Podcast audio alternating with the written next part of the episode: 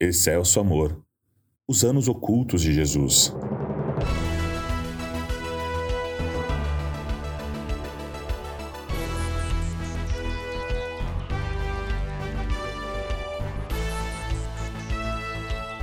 Todo ano, geralmente no período da Páscoa, surgem teorias baseadas em textos recém-descobertos ou não oficiais do cristianismo.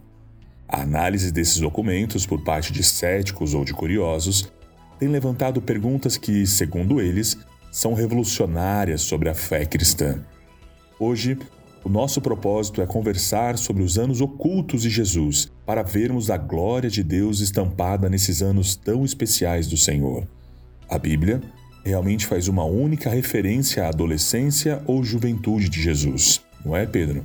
O Evangelho de Lucas, no capítulo 2, de 39 a 43, nos conta que aos 12 anos ele viajou com os pais de Nazaré a Jerusalém para celebrar a Páscoa judaica.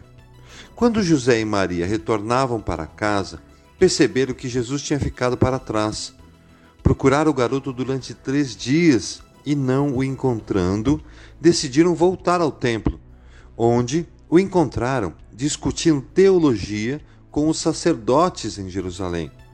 Lucas conta que todos que ouviam se admiravam de seu entendimento e de suas respostas.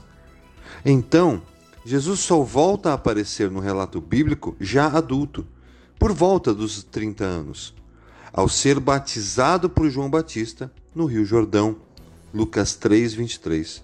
E é quando o conhecemos realmente.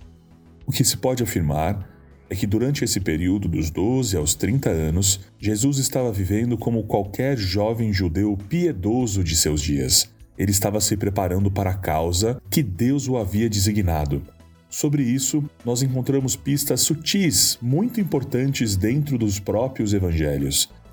Jesus aprendeu a ler e a escrever.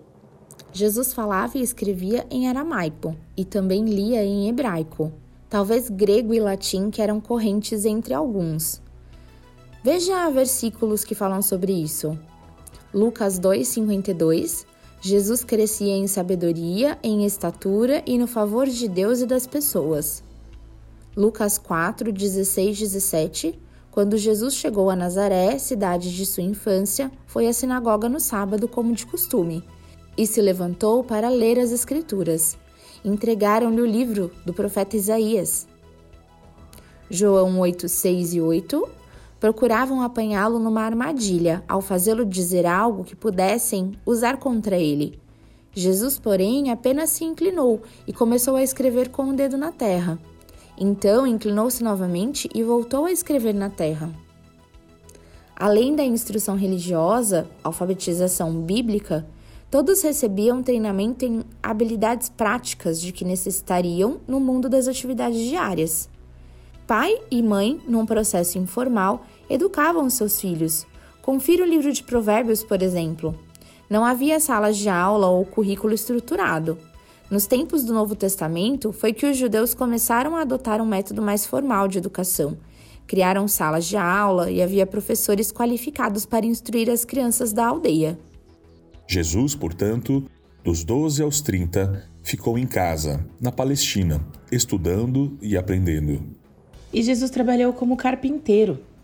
Tanto é assim que todos os chamavam pelo que conheciam da vida dele no cotidiano do seu lar.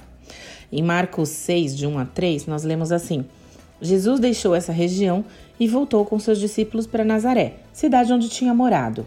No sábado seguinte, começou a ensinar na sinagoga e muitos dos que ouviam se admiravam e perguntavam: de onde vem tanta sabedoria e poder para realizar esses milagres? Não é esse o carpinteiro, filho de Maria, irmão de Tiago, José, Judas e Simão? Suas irmãs moram aqui entre nós e sentiam-se muito ofendidos. Sabe-se que naquela cultura, na cultura em que Jesus viveu, os homens incentivavam os filhos a trabalhar duro, admoestando-os com a escritura isso está lá em Provérbios 6, 6 a 11. A vida indisciplinada, ociosa e preguiçosa era desprezada pelos judeus piedosos daquele tempo. Afinal, para sobreviver, a família tinha que trabalhar com muito esforço. Ao descrever Jesus como carpinteiro, Marcos usou a palavra grega tecton, que significa mais do que carpinteiro, artífice, artesão ou fabricante de móveis. Refere-se também a um trabalhador do tipo pedreiro, ou seja, construtor de estruturas ou casas de madeira. A família de Jesus era composta por pelo menos nove pessoas, como diz lá em Marcos 6, de 1 a 3. Logo, eles trabalhavam duro para se sustentar, especialmente Jesus, o filho mais velho, arrimo de família, que assumiu o lugar do pai tão logo José faleceu. Trabalhando duro como carpinteiro, foi que ele adquiriu força e estrutura para viver como viveu e sofrer como sofreu, conseguindo inclusive carregar a sua pesada cruz. Lembra do que ele disse? As raposas têm tocas onde morar e as aves têm ninhos, mas o filho do homem não tem sequer um lugar para recostar a cabeça. Lucas 9:58. Jesus dos 12 aos 30, ficou em casa, na Palestina, trabalhando duro como carpinteiro. Jesus cuidou de sua mãe e irmãos. Além de todas essas lições fundamentais que Jesus aprendeu nesses 18 anos ocultos pelos evangelhos, parece que ainda há uma última razão para tanto tempo de silêncio. Após a história do nascimento de Jesus, José desapareceu de cena. Nós o vemos pela última vez em Lucas capítulo 2, quando Jesus vai ao templo aos 12 anos. Depois disso, ele desaparece de vez. Tanto que, no primeiro milagre de Jesus em Caná da Galileia, João 2, de 1 a 11, Maria é citada, mas de José não se faz menção. A explicação mais plausível é a de que José havia morrido muito cedo. Com a morte do pai, Jesus, sendo o filho mais velho, precisou cuidar ou ajudar a cuidar de sua família. Marcos 6,3 diz o seguinte: Não é esse o carpinteiro, filho de Maria, irmão de Tiago, José, Judas e Simão? Suas irmãs moram aqui entre nós. E sentiram-se muito ofendidos. Jesus só entra para o ministério público após ter um de seus irmãos apto para cuidar de sua mãe e demais irmãos. E no final, ele delega tudo a João, seu primo. João 19, 26 a 27. O que podemos aprender com esses 18 anos ocultos de Jesus? É no dia a dia que nós aprendemos as grandes lições e, principalmente, formamos o caráter.